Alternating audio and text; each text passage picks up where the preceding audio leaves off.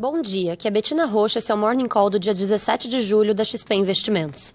Futuros nos Estados Unidos operam em leve alta nesta manhã de quarta-feira, em meio a sessões negativas na Europa e na Ásia durante a noite.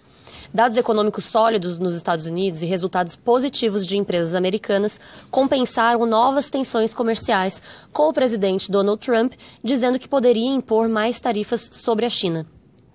Além disso, o foco do mercado continua em potencial corte na taxa de juros americana, após mais comentários nessa direção do presidente do Banco Central americano, Jerome Powell, ontem, o que sustenta também as bolsas.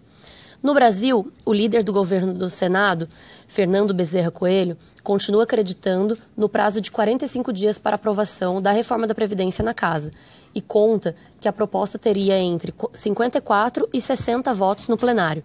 São necessários 49 votos para aprovação.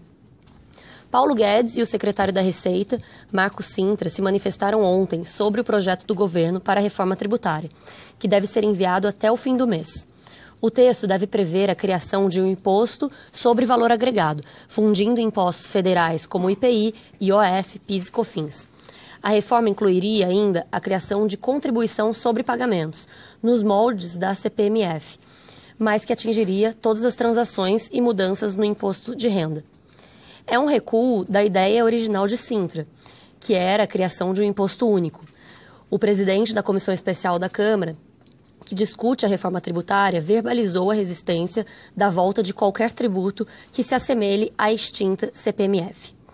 Em entrevista ao Valor Econômico, o ministro da Economia, Paulo Guedes, afirmou que o governo anunciará nas próximas semanas algumas medidas de estímulo para a economia.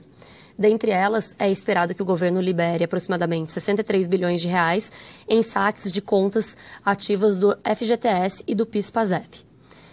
A medida é semelhante à liberação de aproximadamente 40 bilhões de reais em saques de contas inativas realizada pelo governo Temer em 2017, que impactou positivamente o crescimento de venda das varejistas. Assim, acreditamos que a medida traga alguma melhora no curto prazo para as condições de consumo e de endividamento das famílias. Do lado das empresas, o governo prepara um novo projeto de lei para enviar ao Congresso com o objetivo de privatizar a Eletrobras. A União perderia o controle acionário da empresa ao reduzir sua participação de 60% para menos de 50%. No entanto, ainda há incertezas sobre o êxito da pauta no Congresso e mesmo os mais otimistas não esperam que a operação ocorra neste ano. Com isso, ficamos por aqui. Bom dia a todos.